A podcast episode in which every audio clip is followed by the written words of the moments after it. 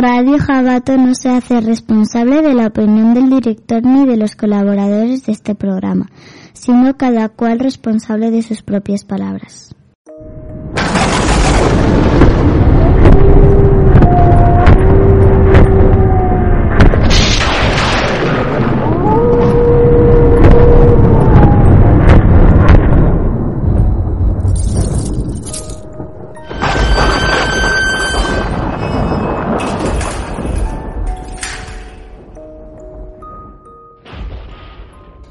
Voy a hablar del exorcismo, demonios. Un tema que asusta y en las películas da mucho miedo. Pero en la vida real, ¿qué son? ¿Existen? Para ello contamos con nuestro guerrero guardián, Javi, nuestro ogro, Ronin y por supuesto RJ. Y una entrevista a una de nuestras criaturas del espacio exterior, Rosario Fuentes, de la Asociación Ufológica de Manises que hablamos de ovnis y seres raros. Y por supuesto nuestra criatura duende latina nos cuenta un relato que recordará el terror. Puede estar en cualquier lugar. O muñeco.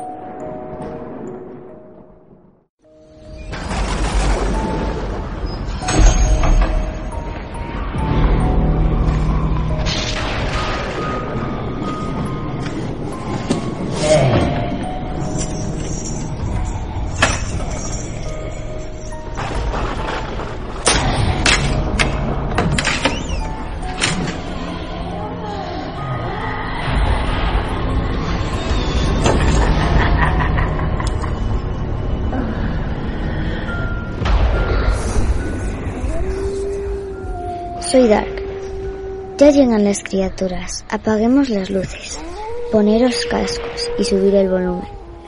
Y ya estamos preparados en nuestros aposentos. Aquí en sombras al final de la escalera. ¿Os atrevéis?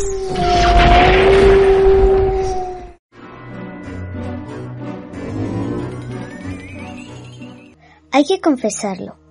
El tema exorcismo y posesión diabólica nos crea una reacción entre fascinación e incredulidad. Incredulidad. La práctica del exorcismo está regulada por la Iglesia Católica con el ritual de exorcismos Supplicationibus Quibus Dam hunde sus motivaciones en la Sagrada Escritura y en la teología. Es materia delicada que debe de ser tratada con prudencia por sacerdotes preparados y equilibrados expresamente autorizados por el propio obispo. Javi nos habla de este tema y RJ nos hablará de un exorcista muy famoso. Todo vuestro, criaturas. El reconocido exorcista italiano Gabriele Armort falleció en 2016 a los 91 años. Dejó un importante legado en el campo de la lucha contra el demonio. En una entrevista de junio del 2004 habló sobre la situación del satanismo y la acción del demonio en la cultura actual.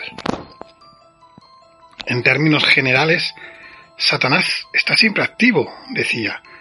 Es el tentador desde el principio. Hace de todo para que el hombre peque y cada vez que se realiza el mal, él está detrás, dejando en claro que es el hombre quien decide libremente sus actos. Pero también existe una acción extraordinaria del maligno, está la posesión diabólica, decía en aquella ocasión. En mayo del 2011, el padre Armot, señaló que San Juan Pablo II se ha convertido en los últimos años en un poderoso en la lucha contra el demonio. El demonio la tiene contra la Iglesia, quiere la muerte de la Iglesia porque ella es la madre de los santos. Combate a la Iglesia a través de los hombres de la Iglesia, pero con la Iglesia no tiene nada que hacer decía, el experimentado exorcista También manifestó que el demonio tienta a los hombres de iglesia y entonces no nos debe maravillar si también los sacerdotes, que tienen todos los auxilios divinos de la oración y los sacramentos, pueden caer en la tentación. También ellos viven en el mundo y pueden caer como hombres del mundo. En mayo de 2002, al ser preguntado sobre quién es más efectivo de todos, dijo que por supuesto que la Virgen es la más efectiva.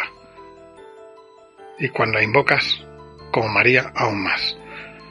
Una vez le pregunté a Satanás, ¿pero por qué te asustas más cuando invoco a Nuestra Señora que cuando invoco a Jesucristo? Y me contestó, porque me humilla más ser derrotado por una criatura humana que por ser derrotado por él. Aunque diversas culturas practican exorcismos en Occidente, resulta casi inevitable asociar la práctica del exorcismo con la Iglesia Católica. Regan McNeil, de 12 años de edad, se incorpora violentamente sobre su cama mientras un sacerdote le grita, por la señal de la cruz de nuestro Señor Jesucristo, que vive y reina con el Padre y el Espíritu Santo. De pronto, la cabeza de Regan gira 180 grados. Los ojos desencajados de la niña poseída miran fijamente al cura y toda la habitación comienza a temblar, aunque no tanto como los espectadores del film. Los fans del género sabrán que me refiero al exorcista, la famosa película de terror dirigida por William Friedkin en 1973 y basada en la novela de William Peter Blake. Gran parte de su efectividad radica en que supuestamente está basada en hechos reales. Existe una legión de eclesiásticos que luchan contra el fenómeno de la posesión. Uno de los más conocidos es sin duda el padre Fortea. Pero, ¿estamos hablando de prácticas del pasado? Muy al contrario, la demanda de exorcistas a día de hoy está creciendo.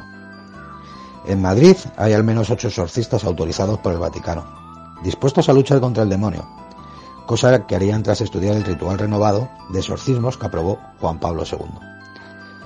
Las fases del rito, según este manual de instrucciones del Vaticano, comienzan con la aspersión de agua bendita y continúan con las oraciones que imploran la protección de Dios y cantan la victoria del mismo sobre el maligno, sin dejar de mostrar un crucifijo al atormentado poseído. En cualquier caso, el diablo es conjurado en nombre de Cristo, para que abandone el cuerpo que ha tomado. Al parecer, y siempre siguiendo con el manual, una de las formas más llamativas de identificar un auténtico caso de posesión consiste en hablar lenguas desconocidas o entender a otro que las habla. Pero también es mover objetos y mostrar una fuerza sobrenatural, aunque estos signos pueden tener otras causas de naturaleza, espiritual o moral. Sea como fuere, el Vaticano aconseja apoyarse en psiquiatras para ayudarse con el diagnóstico aunque un trastorno mental no quitaría que también hubiera posesión. Eso sí, los médicos y psiquiatras consultados deben tener sentido de las cosas espirituales, cosa que tal vez se deba a que el exorcista deberá aceptar con humildad la debilidad de su situación ante la ley penal. Por más prudente que sea, tendrá que trabajar sabiendo que en cualquier caso puede ser denunciado ante los tribunales de justicia por intromisión en el campo psiquiátrico. UNICEF está denunciando a religiones organizadas como la cristiana, por fomentar el miedo a la brujería y legitimar la persecución de mujeres y niños. Solo en Ghana sobreviven mil mujeres y cerca de 700 niños en los denominados campamentos de brujas. Existen evidencias documentadas de asesinatos de estos niños brujos en al menos seis países del continente. ¿Dónde reside su brujería? ¿En el hecho de que un niño sea muy maduro o se comporte como un adulto? ¿O simplemente cuestiona a sus mayores con cierta insolencia? Las niñas que sacan sobresaliente y destacan en el colegio también siembran recelos y terminan siendo tachadas de bruja, puesto que en estas sociedades machistas el género femenino es considerado inferior al varón, y por lo tanto el florecimiento de actitudes intelectuales resulta producto de la brujería. La palabra exorcismo proviene del griego antiguo exorquismos, literalmente obligar mediante juramento, o conjurar, según el diccionario de la Real Academia Española. Significa conjuro contra el demonio. Para los católicos, el diablo es un dogma de fe, una verdad que están obligados a creer porque se apoya en la autoridad divina. Pero el dogma no se refiere a un diablo metafórico o a una, filosófica ausencia del bien. No. Se trata del personaje, de Lucifer y de sus secuaces, los demonios o daimones. De acuerdo con la misma fuente, existen dos tipos de exorcismos. El primero, llamado exorcismo simple, es el que se reza durante el rito del bautismo. mientras que el segundo es el exorcismo solemne, que solo puede ser celebrado por un sacerdote con permiso del obispo. El Vaticano puede otorgar formalmente a un sacerdote el oficio de exorcista. Entonces, ¿debemos creer que una persona poseída por el demonio blasfema con voz gutural y se retuerce cual telaconete con sal cuando le presentan un crucifijo? Veamos qué es lo que dice la ciencia al respecto. Ya desde 1608, el monje italiano Francesco Maria Guaccio, autor del tratado de Monolo Gico Compendium Maleficarum, compendio de las brujas, expresó la dificultad de distinguir entre las posesiones satánicas y los síntomas de algunas enfermedades mentales. Basta con revisar someramente la historia de los exorcismos para sospechar que, mientras más progresos se hacen en los campos de la neurología o la psicología y la psiquiatría, más pruebas existen de que las supuestas posesiones satánicas no son sino manifestaciones de trastornos mentales. La Organización Mundial de la Salud considera que la posesión demoníaca es una forma del trastorno disociativo que antes recibía el nombre de histeria. Estaba codificada dentro de la clasificación internacional de enfermedades mentales, trastorno de personalidad múltiple y es también conocida como demonopatía o demonomanía. Solo hay dos maneras de responder a la pregunta. ¿Existen las posesiones demoníacas? La primera depende de la fe. Una de las consignas de la Iglesia Católica reza así. El mayor triunfo del diablo consiste en hacer creer a la gente que no existe. Como falacia lógica es irrefutable, justo, porque opera fuera de las reglas de la razón. ¿Cómo discutir lógicamente la idea de que Satanás es real y posee a las personas, pero que convenientemente se oculta detrás de un diagnóstico psiquiátrico? Imposible entonces. Pero llevando la discusión al terreno de la ciencia, queda claro que todavía nos queda mucho por saber acerca de los misterios de la psique humana. Sin embargo, hasta ahora, todos los casos bien documentados de supuestas posesiones satánicas pueden atribuirse a una desafortunada combinación de trastornos psiquiátricos, perversidad humana, sugestión mental e ignorancia. ¿Bajo qué perspectiva deberíamos abordar estos hechos? Quizás con la que explora los sucesos paranormales y la psiquiátrica, o por qué no la católica con larga experiencia al respecto. Sea como fuere, el debate sobre los exorcismos sigue abierto.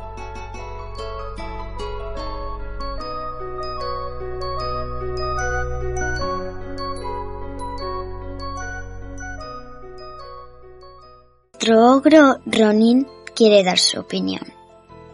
La lucha con el maligno es antigua, más antigua que el cristianismo. Si bien el cristianismo y las ramas religiosas más directas de donde proviene le dan forma a su existencia. La creación de Satán es a mi entender la pretensión de explicar la maldad humana que, que llega a ser de límites insospechados y no entra en nuestros razonamientos.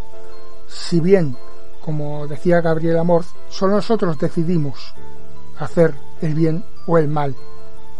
Si bien el bien o el mal es relativo al tiempo y espacio donde estamos. ¿Qué significa esto? Que en España está mal algo que en Sudán puede que esté bien. Creo que la Iglesia creó al demonio para controlar a sus fieles e hicieran lo que ellos consideraban que estaba bien. Si no lo hacías, el demonio iría por ti o estabas endemoniado.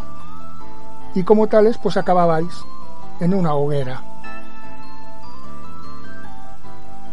Si bien un exorcismo puede ayudar a la recuperación de una enfermedad o problema psicológico, eso es bienvenido. Sin embargo, Solo los problemas psicológicos se salvan con exorcismos. Los psiquiátricos, la enfermedad, no. El demonio, el mal, está en nuestra dualidad y solo aceptándonos a nosotros mismos podremos con él. Hoy también son conocidos los exorcismos que se hicieron y se siguen haciendo a homosexuales creyendo que están poseídos cuando es una orientación sexual más antigua incluso que el cristianismo, e incluso se observa en la naturaleza. Con esto, y ya termino, quiero decir que todo es impuesto por las culturas que se nos han enseñado. Lo que aquí es un demonio en una tribu australiana o india americana, eh, a los cuales en lugar de poseídos se les llamaba locos, es una persona tocada por uno de sus dioses y se convertía en, en intocable. Por si acaso, mirad debajo de la cama al ir a dormir. Os esperamos en las sombras al final de la escalera. Con todas estas opiniones nos hemos dejado claro. ¿Os da miedo?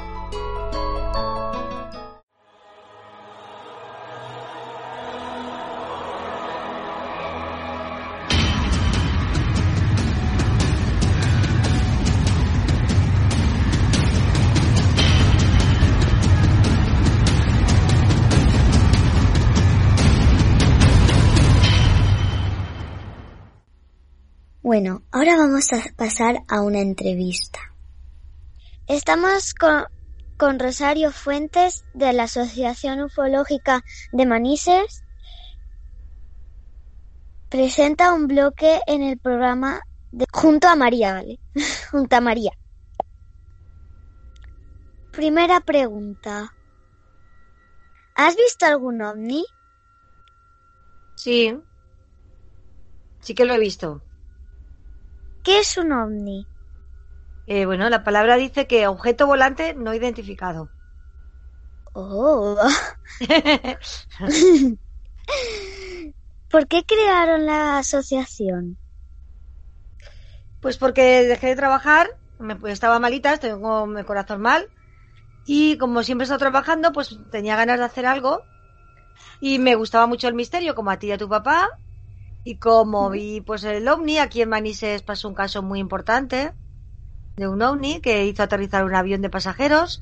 Entonces pensé en hacer la asociación. Ah, pues muy interesante. Claro. Antes la siguiente pregunta. ¿Te describieron cómo era el ovni? Eh, De- en lo del avión. El avión sí es que está hace 40 años ya que ha pasado. Entonces es Mm. el caso más importante de España y casi del mundo, porque está muy bien documentado. ¿Sabes? Y esto pasó sí. el 11 de noviembre del 1979. ¿Sabes? Que un avión que venía, eh, venía con pasajeros. con 109 pasajeros, pues eh, empezó Un pues eh, objetos volantes no identificados alrededor suyo y claro, llamó a las torres de control de Madrid y de Barcelona y no veían nada en el radar. Entonces, eh, viendo que ellos no veían nada y él estaba pues con miedo por si, claro, atacaban a los pasajeros porque mm, se ponían delante del avión, detrás, y entonces eh, decidieron aterrizar y como les pilló mejor Valencia, pues se vinieron aquí y aterrizaron en Manises. Oh, muy interesante. Ujú. Entonces, entonces hay vida extraterrestre. Eh, yo sinceramente, Dar, creo que sí. Creo que sí, igual que estamos aquí viviendo en la Tierra, en este planeta, que hay muchísimos planetas, como ya sabes, y hay muchos animales en este planeta, pues eh, es normal que en otros universos y en otros planetas haya vida. Pensar que no es así, pues eh, sería, creo que lo incorrecto, ¿sabes? ¿Y tú Eso se puede descubrir siendo astronauta. ¿Cómo aceptarías tú, que eres una niña, eh, igual que ves un perrito, si ves un ser eh, más inteligente que tú o menos, o de otra forma es similar a la nuestra, ¿tú lo aceptarías? Mm, sí, Sin problemas, ¿verdad, cariño? sin problema. Vale, entonces los problemas los hacemos los adultos. Pues un poquito, la verdad. Es que en el tema OVNI tú y yo estamos creyendo, pero es que mm, aún no han dicho que, que sí que existan. Ya. A ver, ¿cómo es un ovni? No lo sé. Yo te puedo describir el que yo vi, porque yo lo vi de cerca. Entonces puedo describirte el que yo vi. Yo vi una nave. Oh. Pero claro, hay muchas, muchos ovnis de muchos, eh, se ve que de muchos sitios diferentes. Y eh, también depende si hay para, mm, como si fueran portaaviones, pues como es una nave nodriza que tiene más ovnis. O a lo mejor mandan una onda como una bolita que puede entrar hasta tu habitación para eh, vigilar, a ver, o para coger información. ¿Sabes? Yo te describo. No sabes la cara que se me ha puesto cuando he Lo dicho lo de, has dicho lo de mi habitación. Bueno, Ya lo sé ya. es que yo siendo niña, pues eh, leía ese libro de que entraban en las bolas esas en las habitaciones. y pues te lo he dicho, pero no hay que tener miedo, ¿eh, cariñet? Bueno, entonces, ¿quieres que te describa el ovni que yo vi? ¿cómo son los extraterrestres? No lo sé. Yo no, no he visto que yo sepa ninguno. Ahora, también te digo una cosa, que tuve una experiencia de muy pequeñita, muy pequeñita, que era un bebé en Guadalajara, en un sitio que había solamente monte, mis padres allí cuidaban una, una finca, y mi primo me dejó un poco así, me iba a dejar con mi padre y me dejó antes de llegar, y yo pues no tenía aún tres años. Y ¿No estuve... Estuve supuestamente eh, con tres seres eh, durante tres horas y media. Tres seres raros que no eran humanos, pero es que eso lo he recordado de mayor. Eso lo he recordado siendo ya muy mayor, ¿sabes? Mm. Eh, ¿Te dan miedo? Sí, tuve miedo cuando lo vi, tuve miedo. Cuando era pequeñita no, porque no sabía lo que era y eh, como tú dices, de, de los pequeños los, los aceptamos muy bien, ¿sabes? La verdad es que sí, porque no sabemos qué son y pues ya está. No, no, porque lo veis de otra manera. Tú lo ves como un amigo y nosotros que lo vemos de otra forma.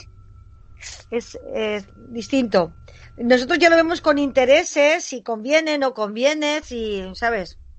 Es Hay otra una cosa. cosa que a mí me pasa, no sé, que me pasó de pequeña, no sé qué pasó, pero vi como una mano que no era humana en la puerta Sí. de mi habitación. ¿Pero la viste o estaba Como si me puesta? estuviera saludando o algo así, estaba moviendo los dedos. Ah, entonces sí que lo vistes. y Vaya, de vaya. ahí ya no lo volví a ver. Pues Tenía Puede ser la misma- añitos. puede ser la misma imaginación o pudo ser verdad. ¿Sabes? Lo, creo que lo vi con cuatro añitos. ¿Mm? Pues puede ser que sea verdad y a lo mejor pues están ahí contigo también, porque eh, están con nosotros, o sea,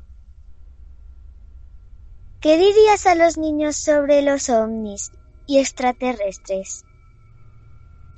pues les diría que me gustaría que ellos eh, supieran que como aquí hay vida, hay tanta vida, en otros planetas hay vida y que no tenemos que tener ningún miedo, de que son vecinos nuestros, que son eh, vivimos y compartimos el universo y el universo eh, es de todos. Entonces hay muchos, mucho, mucha vida. En el universo está lleno de vida y tenemos que saber convivir. Y yo les diría que me gustaría que cambiara el mundo para ellos, para los niños, que no hubiera tantos intereses, que no miráramos por el dinero, que no miráramos por el poder y seamos mejores personas, mejores seres y que cuidemos mejor el planeta. Oh, vale. A ver. Última pregunta. ¿De qué habláis en vuestro programa en vuestro programa hoy? Algo me dice que me gustará. En el programa nuestro hoy, es verdad. Pues hoy yo, eh, en la sección de Entre el espacio y el tiempo, que también hago con vosotros en Sombra al final de la escalera, en la que comparto, como tú has dicho, con María, pues allí también la hago esa sección yo sola y ahí he hablado de la reencarnación. O sea, me tienes que escuchar, ¿eh? Mm, eso va a ser interesante. Muchas gracias por haber venido a la, a la entrevista, haber contestado todas mis dudas. Mis dudas ya no están. Se han ido mis dudas. Bueno, ¿y qué tú piensas de la reencarnación? ¿Te gusta? ¿O piensas que sí que es verdad o que no? ¿Qué, qué sabes tú de la Aún soy reencarnación? muy pequeña para entender qué es la reencarnación, ¿vale? no sé la verdad. Uy, es una buena contestación, no te creas. Lo que me has dicho es muy buena contestación. Eh, perdón. bueno, que la verdad me has quitado muchas dudas de encima. De encima, me has quitado muchas dudas. Mm, A ver. Yo no sé, pero yo me imagino a los extraterrestres como E ET. ¿Mm? Pero No porque tú has visto a lo mejor la película, has visto la película ET y te recuerda a que los extraterrestres pueden ser como, como, como él. Pero bueno, no sabemos tampoco. Mira aquí hay Cuando vi, la peli, cuando, vi la, cuando vi la peli me enamoré. Y a mí peli. también me gustó muchísimo. Además hablamos de ella, yo y María, en la sección de tu padre, de las sombras al final de la escalera, hablamos de, de ET, de la película. Por eso ¿Eh? he dicho que algo me dice que me va a gustar. Pues entonces, eh, eh, ese es este programa, el que te va a gustar mucho. Está muy bien a mí, yo he disfrutado mucho eh, con hablando de, de la película y recordando cuando, cuando la vi, porque yo la he visto ya muchas veces, porque es que es una película que no te cansas de ver. Y está muy bonita, la verdad. Pues mira, invito a, a bastante gente a que escuche tu programa, la verdad. Y en sombras al final Al de la escalera. Bueno, adiós. Muchas Hasta luego. gracias. A ti, preciosa. Besito. Igualmente.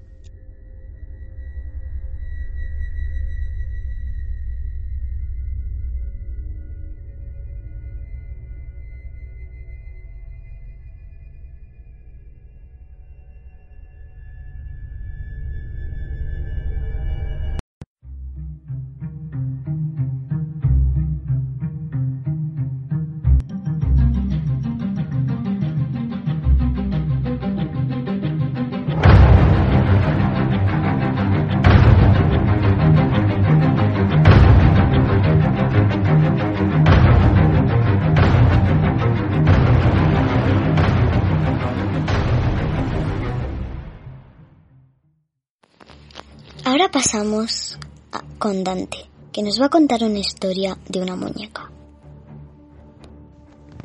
Todo comenzó hace algún tiempo, cuando mi familia y yo compramos una casa antigua.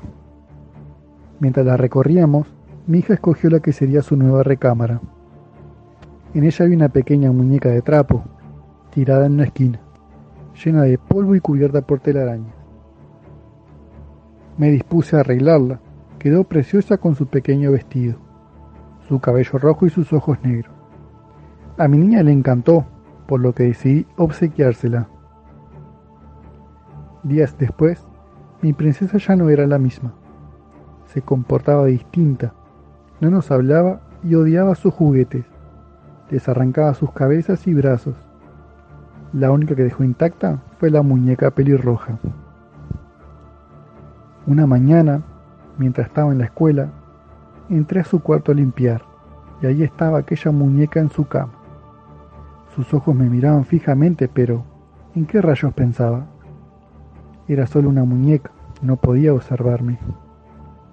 Me acerqué para ver si necesitaba un lavado. Entonces noté algo extraño. Su cabello había crecido. Me asusté y la aventé al piso. Llamé a mi esposa, que también coincidió conmigo. Ambos sabíamos que eso era imposible. Algo andaba mal con esa muñeca así que la tiramos a la basura. Al llegar mi hija preguntó por ella. Nosotros simplemente la ignoramos. Lógicamente empezó a hacer berrinche, pero lo pasamos por alto. Supusimos que era normal después de perder su juguete favorito. Pasaron los meses y la situación con mi hija no mejoró. Dejó de hablar de comer, lloraba toda la noche, pataleaba, susurraba en la madrugada como si hablara con alguien se negaba a ir a clases. Intentamos de todo para controlarla.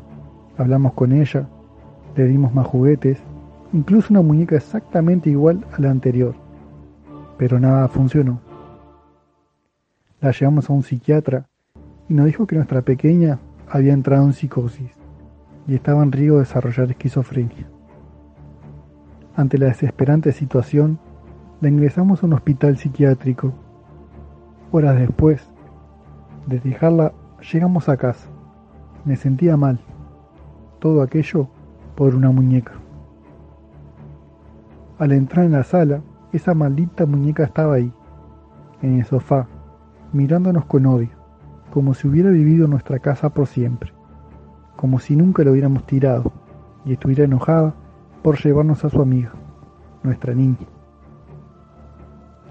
Mi esposa tomó la muñeca y la arrojó con desprecio a la chimenea. La contemplamos hasta que desapareció por completo. Me sentí aliviado y asustado a la vez.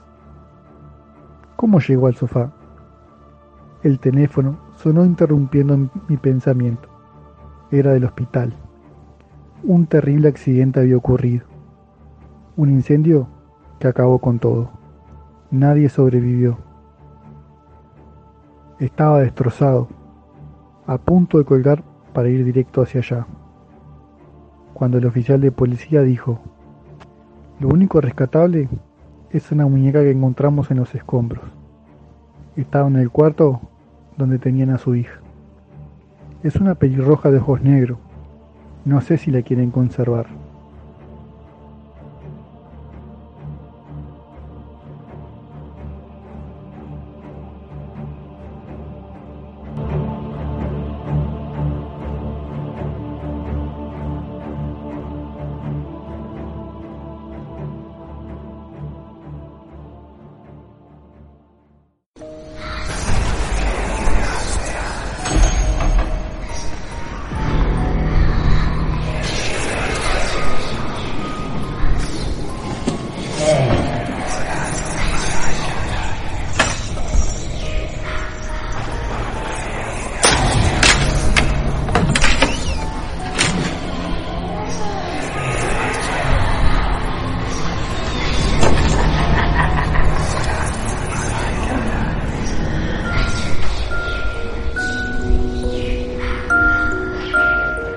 Hemos visto que los exorcistas luchan contra las fuerzas demoníacas, que según ellos atormentan a cada vez más personas.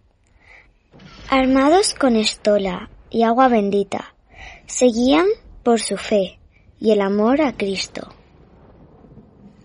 También confiesa que los poseídos sufren mucho y que las historias de terror del cine no son nada comparadas con la realidad. Hemos aprendido de ovnis. Interesante, ¿eh? Y que no te debes fiar de muñecas. ¿O sí?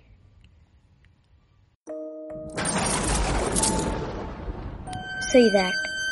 Ya nos encerramos con nuestras criaturas en nuestros aposentos aquí arriba en las sombras al final de la escalera. Y recordad, el miedo se vence luchando contra él. Si ganas, claro. Hasta pronto, criaturas.